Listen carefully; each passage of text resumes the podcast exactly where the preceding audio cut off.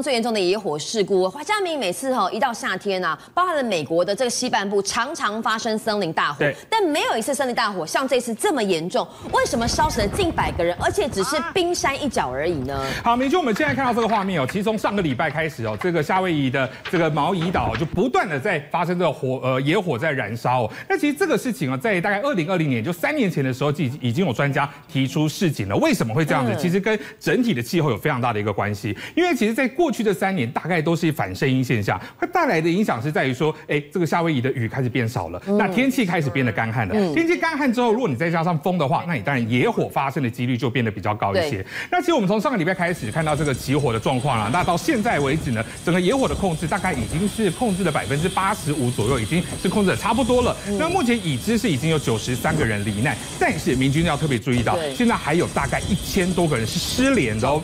所以现在哦，在整个灾区的部分哦，这个。已经出动了这些搜救犬也好了，寻尸犬也好，就回到灾区，要逐户逐家，每一块土地都要去闻过一遍，确定还有没有罹难者在这一个呃残骸当中。但是你要知道，现在这整个涵盖的范围大概只搜寻了大概三趴左右。哦，找了九十几个人，其实只找了百分之三的面积耶。对，所以等于说还有很多的一个范围还没找，所以认为就是说，哎，这个死亡人数还会逐渐的来攀升。那当然在刚开始的时候，因为这个网络也断了，电也断了，所以很多的画面呃。还没有像现在来的这么多，但是明君，我们透过空拍画面来看，其实有这有人搭飞机，有经过这个毛伊岛的上空，他透过飞机的这个窗户往外拍，你看到整个毛伊岛都是火海一片哦，非常非常的夸张。那整个岛上呢，大概有两千两百多栋的建筑物都被烧毁。那甚至呢，其实在这个起火之前呢，有画面就拍到说，哎，这个毛伊岛上面的风是非常非常的大。这个风有多大呢？就有人哦去测量到了啊，它的这个时速大概是一百零八公里。这个大概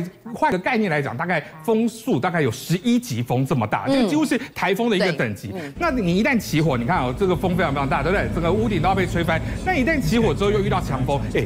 满街的这个火星啊，到处乱跑，也就是火星跑到哪里，那哪里就烧起来，所以就变成说，为什么这次的火会来的这么快，来的这么大，燃烧的范围会这么广的一个原因。那当然有民众啊，当然在这个呃岛上哦，想办法要开车来逃生。那他开车经过所所到之处，你看前面有都是烟，你往旁边看都是火。那甚至在半路的时候，你还看到就是哎，这个旁边有罹难者的遗体倒在那边，你要去救你也没办法救，因为真的外面你下车就是一个很大的一个风险。因为后面的火就在追你，你救他。他可能你自己会被烧到，对，所以呢，当然也没办法救。大家就会说：天哪，过去的度假天堂现在怎么变成这个样子哦？那当然，有些人在路上跑，你跑不掉的话，那怎么办呢？现在有很多人哦是要逃逃生的方式，他就跳到海里头去哦。所以你到海里面去的时候，大家可能用毛巾裹着脸呐，啊，或者是你看旁边有有人啊，但你回头一看，整个上面通通都是火，那完全没办法跑掉。那现在这个状况哦，当然呃，死亡人数可能会逐渐攀升啦。但是大家会想问说：哎，那为什么会起火呢？那怎么搞？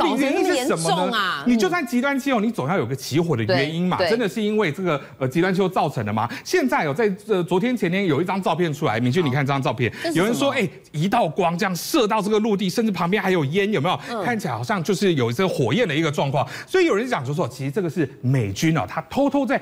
呃，试试射一种叫做导能武器哦，什么意思？就像是激光武器一样，镭射武器一样，我高温高压直接下去之后导致地面起火，那是不是因为武器试射所以导致这样的火警发生呢？不过这个阴谋论很快就被就被人家推翻了，因为说这张照片哦，它其实是在二零一八年呐，哈，那个时候 SpaceX 火箭升空的时候留下来的照片，旧照片，旧照片揭幕，而且也跟这个什么导能武器没有什么太大关系啦。但是主要是现在。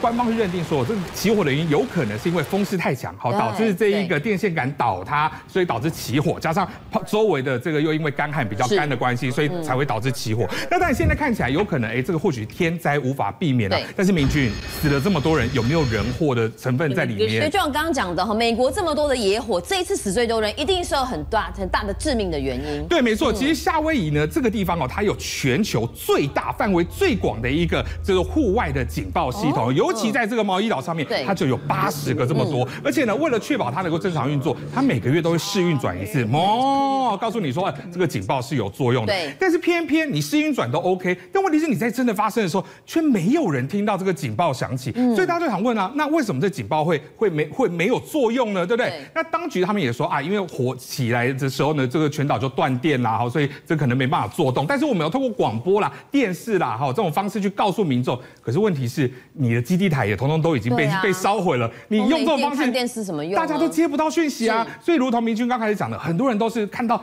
自己对面家邻居烧起来了，才知道说，就像这样子，哦、就像这样子，就烧起来之后，你才知道说，哦，起火了，要跑，但是已经来不及了。那所以现在透过这两张空拍照片，你看哦，其实这一个是在起火之前的这一个呃毛伊岛上面的这个拉海纳镇哦，看起来哎，这个树木都非常的好，民呃这个住宅也都非常的对，没错，看起来非常的繁华。但问题是你起是起火之后，你看烧完之后，你看全部都已经烧毁了。那现在整个烧毁的土地面积哦，有来到八百五十公顷，什么概念？大概是二点四个台湾，整个台湾的面积这么大，二点四个，所以现在重建的费用预估啊，就要五十五亿美元，折合台币大约是一点七五兆元。所以现在看起来，对呃夏威夷哦，这个重建之路看起来还遥遥无期。好，烧掉了二点五个台湾这么大的夏威夷啊，拉海纳镇哦，需要到一点多兆元的台币才有办法修复。但是呢，受灾面积比台湾更大十几倍的是中国大陆的，包含了黑龙江，包含了河北。对，没错，河北的这个洪灾啊，这我们上礼拜也讲过，那不管是天灾也好，但人祸的可能性比较大了哈，因为这个泄洪的关系。那当然也导致这包含涿州、霸州啊，现在是沦为这个首都的护城河。那这个水患的状况，我们上从上礼拜就已经告诉大家，非常的严重。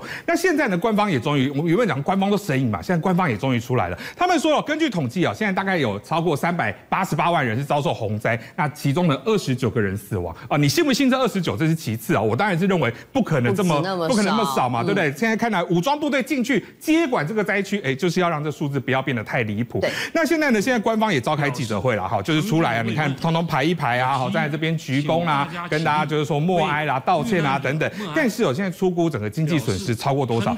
四千亿新台币啊！所以你看到光是在这个地方，哎，这个要经济损失就非常非常的严重。那你看到包含哎，这个大概初步告一个段落，官员也道歉了，可是民众。接受吗？民众买单吗？嗯、看起来是没有。看到两个画面，包含在河北的廊坊哈，同样也是在河北的这个灾区。那民众呢，就在这个公务车上面绑上了这个红布条，好，就写说，哎，这个你决堤泄洪啊，还我家园啊，就表表示说，哎，你这根本就是泄洪嘛，根本不是天灾嘛。好，那所以就跟这个当地的这个领导呢发生了激烈的一个冲突啊，因为甚至我跪在那边不让你的这个游览车离开，那当然双方就有一些激烈的冲突发生，甚至呢还有女干部哦，就是在这个灾区哦，到处大家就讲着说，哎，你们这个。这个东西啊，我们政府有不照顾你们吗？我们有欠你们一顿饭吗？好，但是问题是灾民也是不领情。好，那结果这个女干部还被强拉到水里头去，因为灾民认为说你根本没有像我们遭遇到这种洪患的痛苦，你根本不了解嘛。民众太生气了，对，太生气了，所以硬是把她拉到水里头去哦，要她来尝尝到底这种受灾的灾民到底有多苦。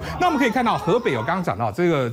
经济损失就超过四千亿的新台币哦，但是问题是对这个中国来说，这个受影响的哦，绝对不是只有在河北这个地方，因为极端气候在很多的省省市、很多的这个城市都有发生。现在看到在陕西的西安市哦，就是因为暴雨成灾，什么样的状况呢？就发生了这个土石流。原本哦，看这张照片，这边这都是山坡，这边都是山坡哈，都是中间也有村庄在里头，但是因为雨实在太大了，所以土石流从山上直接冲刷了下来，所以你看到整片都已经哦，你原本有房。子的，原本有有树木的，通通都没有了。哦，这边还有一条路，也几乎被冲断了。对，没错。所以现在当然救灾人员不断在这边哦，积极要来救灾。但是呢，目前这起事故呢，官方是说已经造成二十一个人死亡，六人失踪了。嗯。那这个死亡人数会不会再增加？那当然后续也要看下去。那另外还有一个地方呢，在四川，四川的这个叫做雅安鱼鳞坝哦，这个是在这几年才兴起、刚盖好的一个景点。那看起来非常的漂亮啊，有没有？看起来就像鱼鳞一样。它就是一片一片设计的很像鱼的鳞片。对。那所以很多人会来这边啊拍照啊打卡啦，觉得这是完美景点等等。那当时就有十一个大妈哦，他们是跑到了这一个鱼鳞坝上面去哦，就是也想要也想要拍照啊。那甚至想说，哎，不然我们这样，我们来这边跳广场舞好。哦，露营来，露营起来，对对对，拍起来比较漂亮嘛，对不对？你看这样，如果这样子在这个鱼鳞坝上面，当然会觉得比较好看。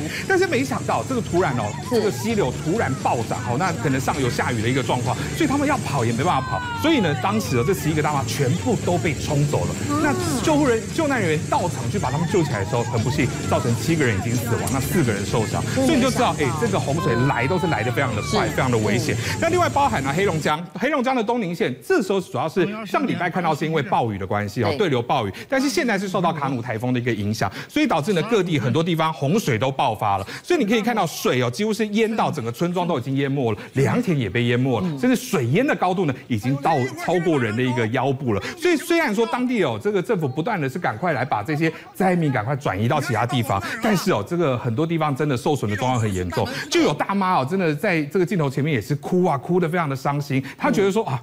这个人家讲说为母则强，我都已经是大妈了，我再讲我心智应该很坚强。但他边哭边讲说，我没想到我没有想象中这么坚强。我们家在黑龙江是种大米的，种稻米的，但是灾情过后，我自己种稻米的，我家里一粒米都没有了，所以他觉得说真的活不下去，非常非常的一个辛苦。你看黑龙江这个洪水抽到村庄里头，状况非常的严重。